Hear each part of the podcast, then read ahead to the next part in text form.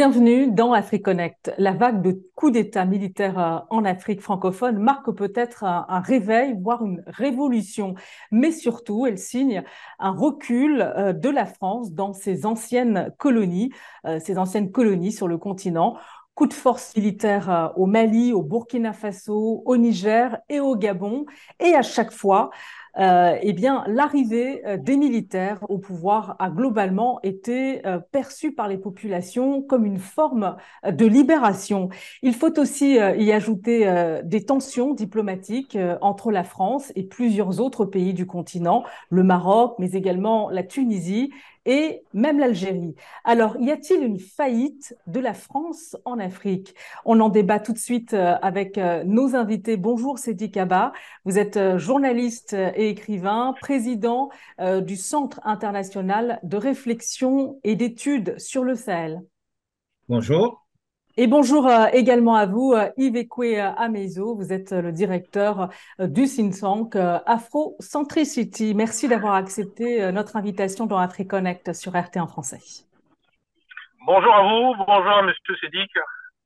Alors pour commencer, euh, ce serait intéressant de faire un, état des lieux de la situation euh, de la France en Afrique. Justement, les sénateurs français se sont penchés sur cet état des lieux. Les sénateurs, euh, plus précisément LR, Roger Carucci, Bruno Retailleau et Christian Cambon, ont adressé une lettre ouverte au président de la République française, une lettre signée d'ailleurs par 94 parlementaires issus de tous bords politiques objectif, corriger la politique de la France en Afrique. Regardez. Monsieur le Président de la République, nous ne sommes pas des nostalgiques de Savorgnan de Praza, nous ne rêvons pas de l'Afrique occidentale française ou de l'Afrique équatoriale française. Nous savons que l'ère Focard est totalement révolue. Mais nous ne comprenons pas l'évolution de la politique française en Afrique, tant sur le plan militaire que sur la nation de co-développement ou sur la coopération culturelle et linguistique. Aujourd'hui, la France-Afrique d'hier remplacée par la Russe-Afrique militaire, par la Chine-Afrique économique ou l'Amérique-Afrique diplomatique. Et que dire malheureusement de la récréation de la francophonie par rapport à la langue anglaise? Alors, que pensez-vous euh, de ce constat des parlementaires français? Est-ce que c'est conforme à la réalité ou, pas du tout euh, Ou au contraire, c'est un constat biaisé? Est-ce qu'ils ont raison finalement d'évoquer euh, la France-Afrique d'hier et de mettre au même niveau la Russe-Afrique, la Chine-Afrique et même l'Amérique-Afrique dit Kaba?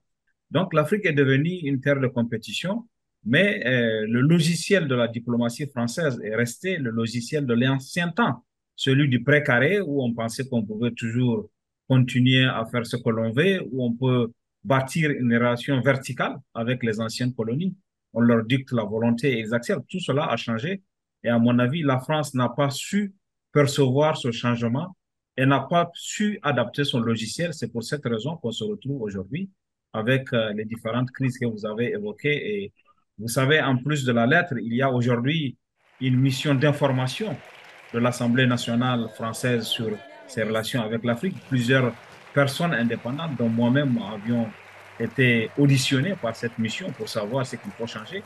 Et nous avons dit ce que nous avons à dire. Je ne sais pas maintenant si les gens vont avoir l'humilité d'écouter ce que nous avons dit, mais en tout cas, il y a aujourd'hui manifestement une crise de la diplomatie française en Afrique. Yves quoi, Mézo, dans, dans, cette lettre hein, des parlementaires euh, adressée à Emmanuel Macron, euh, euh, la France-Afrique d'hier est évoquée. Est-ce que c'est c'est ce qui convient finalement de parler de la France-Afrique d'hier et de mettre, comme je le disais, au, même niveau la Russe-Afrique, la Chine-Afrique, l'Amérique-Afrique? Est-ce que vous, avez le sentiment finalement que les parlementaires ont, ont saisi les enjeux, les réalités du continent africain? Écoutez, les parlementaires français, je pense qu'ils ont deux problèmes. Il y a, d'abord un problème interne de démocratie. Vous savez que tout, ce qui concerne les affaires étrangères est une affaire présidentielle. Et comme l'a dit euh, Monsieur Sedikava, c'est quand même vertical. Et donc c'est l'ancien système. Donc ils ont bien eu raison de faire et de rappeler comment la France a fonctionné, essentiellement en Afrique francophone et pas que, euh, de cette façon-là qui peut se rappeler la France-Afrique ou toutes les formes, disons, de partenariat non respectueux de l'autre. Ça, c'est la partie démocratique. Parce que si les parlementaires s'élèvent, c'est aussi qu'ils n'ont pas eu droit au chapitre. Donc, il y a un problème interne. Puis, un problème externe, international. Moi, j'ai travaillé beaucoup à l'international et donc, Là, je suis tout à fait d'accord avec M. Sidi Kaba. Et quand, mais par contre, quand il dit qu'ils n'ont pas su, moi, je vais plus sévère. Je pense qu'ils n'ont pas voulu. Il y a des rapports officiels de l'Union européenne qui ont proposé un nouveau partenariat. Je fais partie d'un certain nombre d'experts où on travaille dessus. Donc, ils sont au courant, la présidence française est au courant depuis le début de la mandature de M. Macron. Donc, les deux erreurs, ne pas avoir associé les parlementaires qui représentent le peuple français, et deux, ne pas avoir écouté l'Union européenne, notamment les parlements européens, pose problème. Maintenant, sur l'international en général, essayer de mettre au même niveau les formes de relations qui sont en train de se faire, ça n'a pas de sens, puisqu'on est en compétition. Donc, quand on est en compétition, dès lors que la valeur de ce que vous offrez est acceptable pour le partenaire, ben, vous êtes sélectionné. Alors, euh, ce qui est certain, pour prendre l'exemple du Sahel, puisque c'est l'actualité, mais aussi l'exemple du Gabon euh, plus récemment, les coups d'État euh, sont salués par les populations, par la jeunesse. dans quelle mesure, Sadi Kabas, la reflète une faillite politique de la France? Il y a deuxièmement le contexte. la responsabilité de, de la France, à mon avis, c'est d'avoir souvent y compris pendant la période actuelle, euh, s'être accoquiné avec euh, des régimes en place. C'est-à-dire que la France, euh, tant que ses intérêts sont préservés au Niger, au Cameroun, au Gabon, elle ferme les yeux sur les éléments dont je viens de parler. Pour être très précis, au Sahel, par exemple, vous savez que la France a bien connaissance, en tout cas plus que nous-mêmes, de la gestion chaotique pendant les années du président Ibrahim Boubacar Keïta, qu'elle a soutenu au premier mandat et au second mandat. Entre 2012 et 2017, c'est environ un milliard de dollars, un milliard d'euros pour être précis, c'est plus qu'un milliard d'euros, qui a pris une destination inconnue, qui a été détournée. La France savait, elle n'a rien fait. Donc, je donne cet exemple pour illustrer justement l'aveuglement dont la France a pu faire preuve et qui a conduit à ce type de coup d'État. Euh, ça, c'est une responsabilité importante. La deuxième chose, à mon avis, euh, qu'on peut constater, c'est que la France n'a pas, pu, pas vu venir le coup d'État. Euh, malheureusement, ça, et ça, c'est, je ne sais pas comment, quelles conséquences il faudra en tirer, mais que ce soit au, Mali, au premier coup d'État contre Ibeka, que ce soit au Niger, le 26 juillet, que ce soit au Gabon, début août, la France n'a pas pu. Et, pourquoi Pourquoi elle n'a pas vu venir ces Mais elle ne les a pas. Parce que. Il y a une société civile, il y a une jeunesse. Euh, eh, eh, parce que euh, les, les, diplomates, euh, à la, diplomatie à l'ancienne, qui était une diplomatie à, du contact humain, qui amenait les diplomates à aller parler à la société civile, à aller parler à la, population, prendre le pouls, cette diplomatie a disparu. Maintenant, il y a des diplomates qui lisent la, revue de presse dans leur ambassade, qui regardent les réseaux sociaux qui ne sont plus en contact avec la population. Ça ne leur permet pas d'avoir les poules, y compris pour les services de renseignement. Euh, le renseignement humain euh, qui permettait d'aller au contact de la population a été remplacé par le renseignement technique avec des écoutes et des satellites. Et tout ça mis ensemble explique aujourd'hui pourquoi la France n'a pas euh, su, n'a pas pu venir sur coup d'État. Et à mon avis, même si elle n'a pas de responsabilité directe, le fait qu'elle ait soutenu des régimes qui par la suite ont été vomis et le fait qu'elle-même n'ait pas pu, n'ait pas vu, n'ait pas eu à anticiper le coup d'État explique aujourd'hui euh, une partie de rejet qu'elle suscite chaque fois qu'il y a un coup d'État, que ce soit au Burkina Faso, que ce soit au Mali ou au Niger. Alors, euh, Yves Ekoamezo, c'est vrai, ce qui est considéré comme une régression, euh, les coups d'État hein, par la France, euh, les États-Unis, les, pays européens, euh, ce n'est pas du tout ainsi que les, populations perçoivent justement l'arrivée des militaires au pouvoir. Hein. On, parlait de libération. Et, comment vous expliquez-vous cette déconnexion? Est-ce qu'il y a une méconnaissance des réalités du continent, à votre avis? Les coups d'État sont des instruments personne ne peut être d'accord avec le fait qu'on intervienne militairement pour mettre en cause les institutions démocratiques. Ce qui se passe, c'est que les issues qui permettaient de sortir démocratiquement et pacifiquement n'ont pas été soutenues, d'ailleurs, ni par la France, ni par les institutions africaines, hein, la CDAO, l'Union africaine, euh, voire même plus largement l'ONU. Donc, à partir de ce moment, il fallait bien trouver une porte de sortie. Donc, les coups d'État sont, en guillemets, venus remplacer cela. Maintenant, sur les coups d'État, il faut qu'on fasse aussi très attention. Tous les coups d'État ne sont pas que des coups d'État venus de l'intérieur. Il y a des coups d'État aussi instrumentalisés qui viennent aussi de l'extérieur. On va voir à la pratique ce que vont faire les différents militaires dans les différents pays. Mais nous avons vu qu'il y a des coups d'État qui peuvent être des contre-coups d'État. C'est-à-dire qu'on les fait en avance pour s'assurer que le vrai, en guillemets, coup d'État pour ce que j'appelle la souveraineté n'arrive pas. Donc moi, mon sujet, et le vrai, c'est la souveraineté. Sauf qu'on est dans des pays où la puissance militaire n'est pas là, l'influence n'est pas là, la diplomatique n'étant pas là, donc on va chercher des alliés.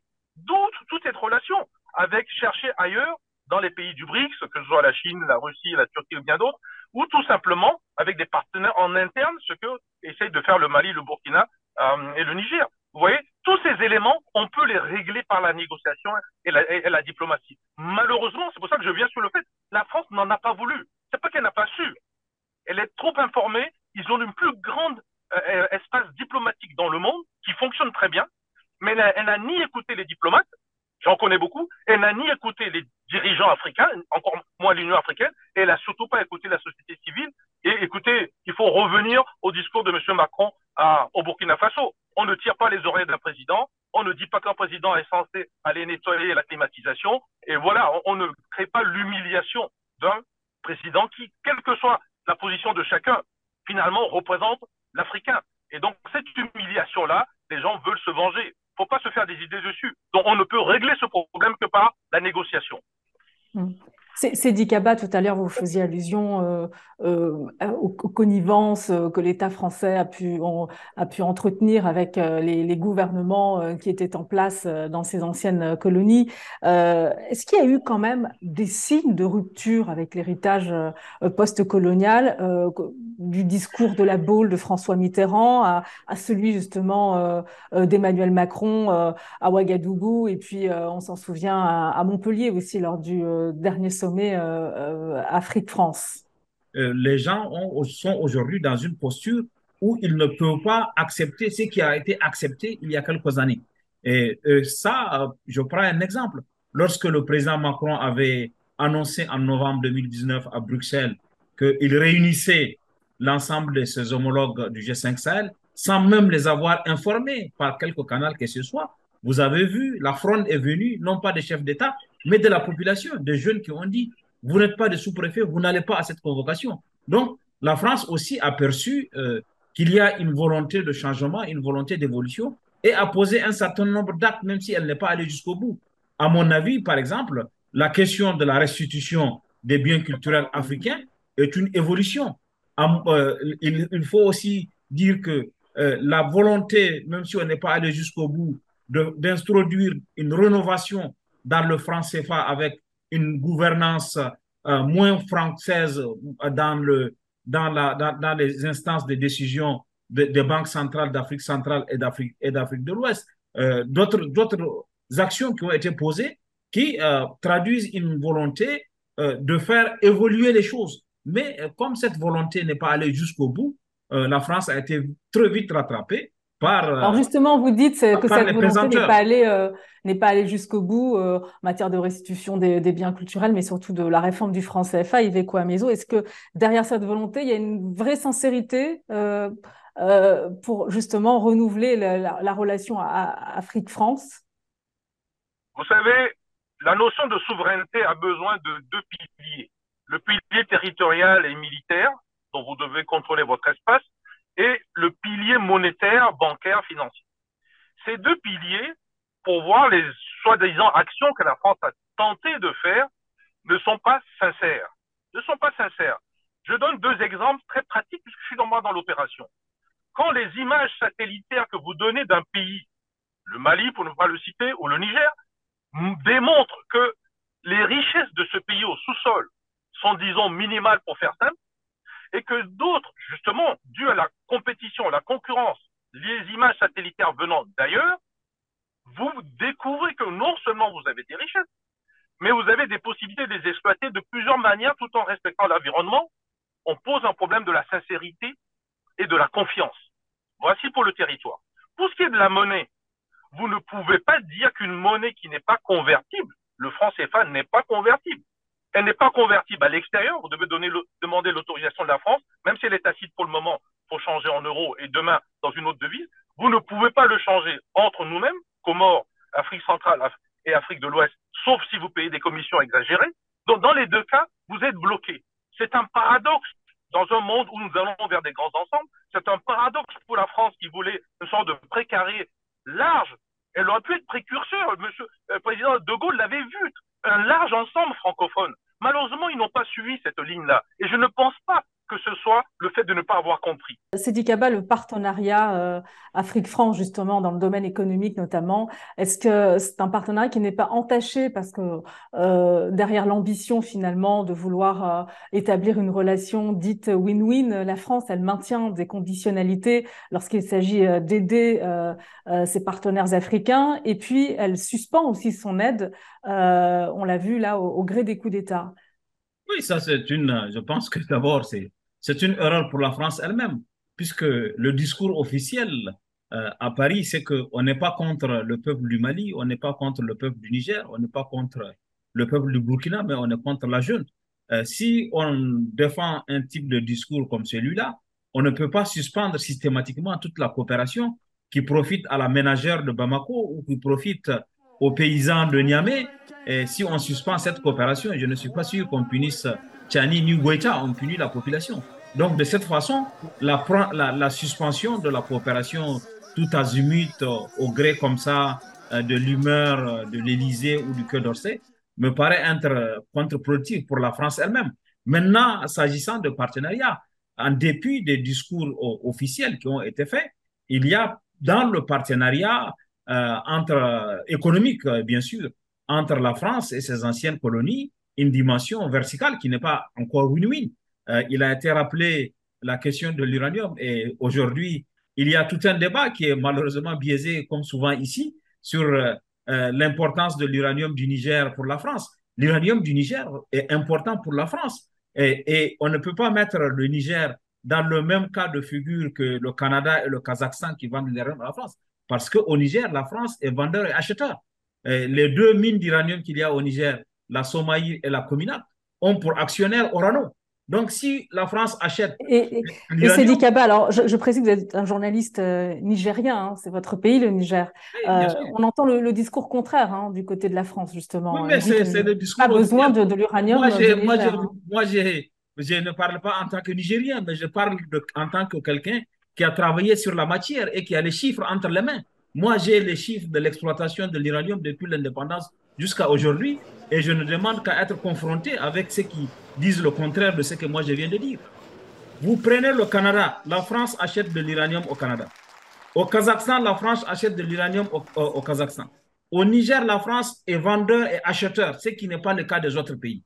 En plus de ça, c'est-à-dire, ce que les gens ne savent pas, aujourd'hui, la société minière, la seule qui, existe, la Somaï, la société minière de l'Aïr, euh, Orano est actionnaire dedans. C'est-à-dire que si la France achète une partie de l'argent de l'achat, revient encore à la France par le biais de Orano. Ça, on ne le dit pas et vous ne l'entendrez nulle part. Donc, il faut expliquer aux gens tous ces enjeux.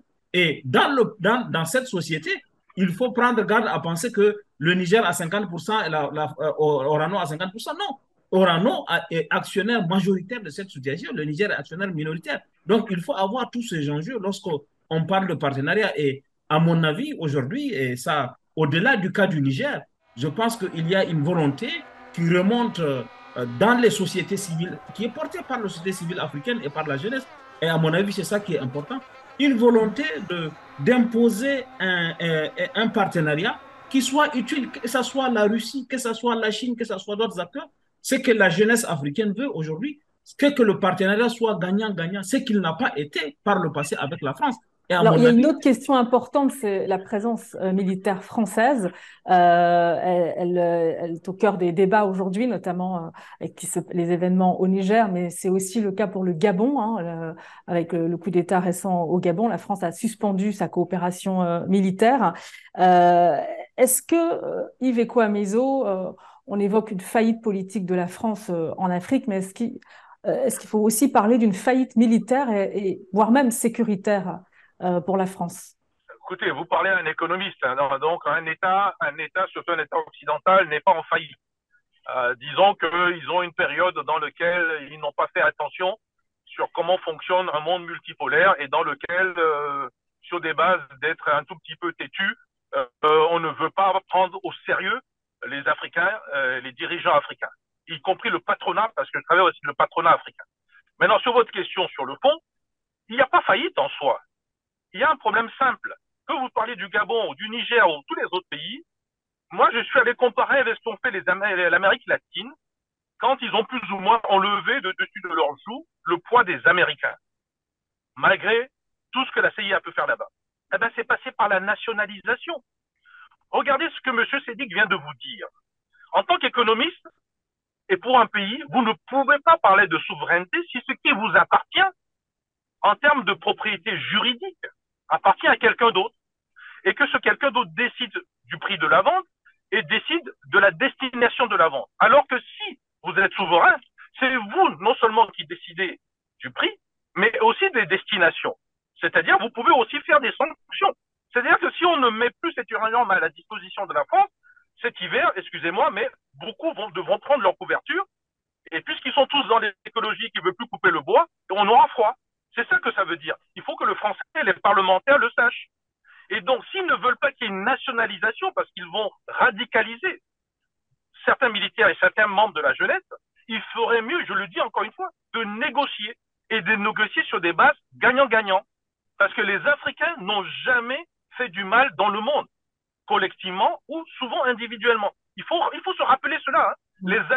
Juste, pas été juste sur la présence euh, militaire française, euh, Sedi Kaba. Euh, Alors, la présence. Le, avec, avec, avec, le départ de Barkhane du Mali, la contestation face à cette présence militaire, notamment française au Sahel, on s'est rappelé que la France dispose également euh, de bases militaires permanentes dans plusieurs pays. C'est le cas à Djibouti, au Sénégal, au Gabon, en Côte d'Ivoire. Euh, bon, on peut y ajouter les, bases euh, au Tchad et au, Niger. Quelle est l'utilité de, de, ces bases permanentes, Sidi Kaba? Non, elles n'ont aucune utilité. Vraiment, pour vous parler franchement, ces bases n'ont plus aucune utilité. C'est un anachronisme parce que le Sénégal n'a pas besoin de la base militaire française pour se protéger. La Côte d'Ivoire, le Bima, la Côte d'Ivoire n'a pas besoin de ni au Gabon. Ces bases ont une histoire. Euh, à l'époque de la France-Afrique, au plus fort de ce qu'on appelle la France-Afrique, euh, le président, euh, le président euh, Léon Bas a eu besoin de la présence militaire française pour se protéger de sa propre armée. Et on sait que la France avait fait le contre-coup d'État pour rétablir Léon Bas dans ses fonctions lorsqu'il y a eu une tentative de coup d'État. Euh, Félix Oufé-Boigny avait besoin de sa base pour être protégé, lui aussi. Donc, il y a une, une dimension historique qui aujourd'hui n'a plus aucune justification euh, euh, euh, sur le plan de l'efficacité, en tout cas. Les bases françaises n'ont pas, je pense que la France elle-même a commencé à réfléchir, puisque les dimensions, il y avait une base en Centrafrique, elle a été démantelée, il y avait d'autres bases qui, et, les, bases, les, bases qui existent encore permanentes. On a presque revu la voiture aujourd'hui. Elles ont une présence assez symbolique. L'autre présence militaire au Sahel, là, c'est l'objet d'un grand débat. Moi-même, j'ai écrit le livre Mali Sahel, notre Afghanistan à nous, pour justement expliquer qu'il n'y a pas eu de vraie valeur ajoutée de la présence militaire. Et parce que si vous regardez, et ce n'est pas de l'idéologie, si vous regardez, lorsque l'intervention militaire a commencé en 2013 au Sahel, il n'y avait que 20% du territoire malien qui était sous la menace des groupes armés. Aujourd'hui, c'est 90% du Mali et la menace s'est exportée au Niger, c'est exporté au Tchad, c'est ex exporté au Burkina Faso. Elle menace même de descendre dans les pays du Golfe de Guinée, puisque le Togo a été attaqué plusieurs fois, le Bénin a été attaqué. Donc, du point de vue de l'efficacité territoriale, en tout cas, on n'a pas réussi à contenir la menace et on n'a pas trouvé de valeur ajoutée parce que, entre autres raisons, on a considéré que le défi sécuritaire au Sahel était une question militaire et sécuritaire, ce qu'il n'est pas en réalité. C'est sans doute une question militaire et sécuritaire, mais c'est aussi une Alors, question de développement. Une juste, on va, on va regarder ce, ce tweet euh, du, du, président de la transition du Mali qui a annoncé la création d'une alliance des États du Sahel. J'ai signé ce jour avec les chefs d'État du Burkina Faso et du Niger la charte du Liptako Gourma, instituant l'Alliance des États du Sahel, ayant pour objectif d'établir une architecture de défense collective et d'assistance mutuelle au bénéfice de nos populations.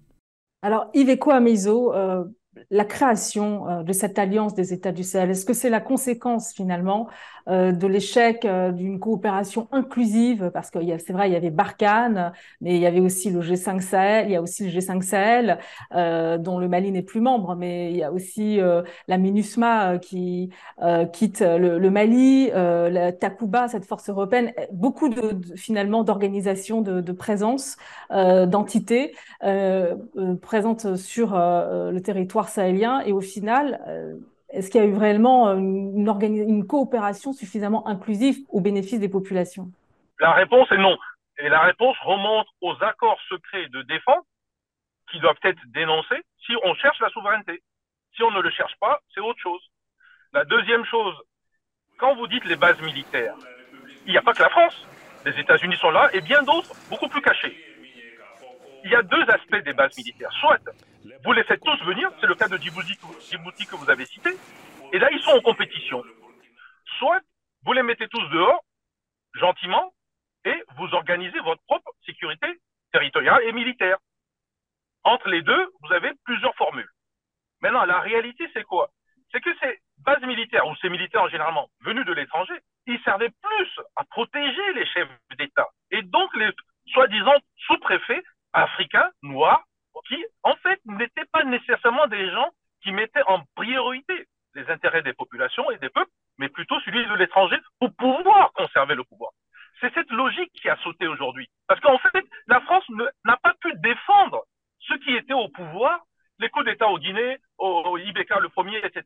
C'est tous les gens, au fond, qui soutenaient la France. Et ils ont été, entre guillemets, lâchés. Le Gabon, et donc, à partir de ce moment, il y a une nouvelle réflexion qui se fait même au niveau de ce qu'on appelle le des chefs d'État, qui se pose la question, mais finalement, si on ne nous soutient pas et que finalement nous voulons aussi le bien de notre population, pourquoi ne pas revoir toute cette histoire Et donc, il y a des tentatives actuellement de penser à des gouvernements d'union nationale, de remettre un peu les cartes en jeu. Bon, vous voyez, il y a tout ce mouvement en place. Mais je reviens à la base. Il faut d'abord stopper ces accords secrets, qu'ils soient financiers ou militaires. Il faut revoir si on n'a pas suffisamment de présence militaire à ce moment-là et qu'on en a besoin, notamment contre les terroristes, il faut encore discuter qui est terroriste et qui ne l'est pas. il faudrait voir avec qui on fait le partenariat. Et celui avec qui on fait le partenariat, il ne faut pas non plus qu'il vienne remplacer ce que la France a fait jusqu'à maintenant. Puis il y a aussi euh, euh, la, politique de suspension des aides, on, en a parlé, et euh, suspension des visas aussi. on a vu récemment que le Maroc, par exemple, n'avait pas donné suite aux propositions françaises d'aider le royaume chérifien touché par un terrible séisme, Sédicaba. Comment vous analysez-vous la, la posture française sur le plan diplomatique? Vous savez, pour rester sur le chapitre du Niger, lorsque en novembre 2021, euh, euh, l'armée française, manifestement, il y a eu une confrontation à Terra, dans le nord-ouest, avec un convoi de Barkhane qui voulait traverser. Trois jeunes Nigériens ont été tués et les calibres euh, qui ont été utilisés ne sont pas manifestement des calibres nigériens. Le président Bazoum, qui est un allié de la France, avait dit Nous allons faire une enquête. Et le lendemain, la ministre française des Affaires étrangères a dit que l'enquête est finie, il n'y aura pas d'enquête. Donc, vous voyez, on peut multiplier plusieurs exemples. Sur les, les, couacs euh, au niveau diplomatique, euh, rapidement, pour conclure, Yves. La France, je ne sais pas pourquoi elle ne veut pas utiliser en fait la diaspora africaine. Parce que nous avons cette double culture. Et donc, comme un président français, Sarkozy, avait dit que euh, les, Africains ne sont pas rentrés dans l'histoire, moi j'ai l'impression que c'est M. Macron qui n'est pas rentré dans l'histoire des Africains. Il va falloir qu'il cesse de traiter avec les chefs d'État, mais qu'il traite avec les Africains ou les représentants des Africains. Et ceux-là, ils sont libres et ils cherchent leur souveraineté. Ils n'ont rien contre le peuple français. Ils n'ont rien contre les parlementaires français. Ils ont un problème avec un mode de fonctionnement vexatoire, humiliant et qu'ils ne peut pas accepter dans une civilisation de la solidarité qui est l'Afrique. Merci, euh, merci beaucoup à tous les deux. Merci Cédric Abba et merci à Iveco Amizo pour euh, vos analyses précieuses. Merci à vous. Au revoir. Merci. Bonne journée à tout le monde. Bonne journée à Cédric. Au revoir. À bientôt. Et, merci à, vous euh, de nous avoir euh, suivis. À très bientôt pour un nouveau numéro d'AfriConnect sur RT en français.